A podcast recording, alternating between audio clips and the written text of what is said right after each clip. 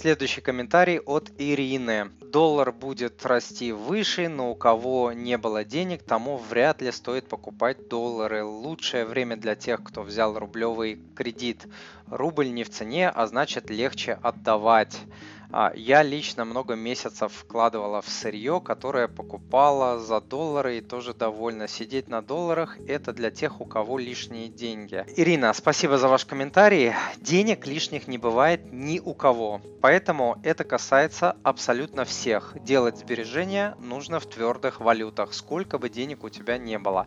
А насчет того, что рублевые кредиты э, станет из-за этого легче отдавать, потому что рубль ослабел, я не соглашусь, потому что доходы у людей рублевые, а с ростом курса доллара увеличатся расходы из-за валютной составляющей почти в каждом товаре. То есть людям, наоборот, станет сложнее оплачивать кредиты. И это я еще не говорю, а, если нас нахлобучит большой а, кризис, и люди начнут терять а, работу. Легче станет только тому, у кого доходы стабильны и они долларовые. Это да. В описании к данному подкасту я дам ссылку на статью, покупать ли доллары сейчас, плюс э, мой прогноз по доллару. Дорогой друг, если то, что вы услышали, было для вас полезным, то, пожалуйста, подпишитесь на мой канал, оставьте отзыв на iTunes или в Google подкастах, или просто пришлите мне электронное письмо с вашим отзывом. Я читаю все отзывы лично.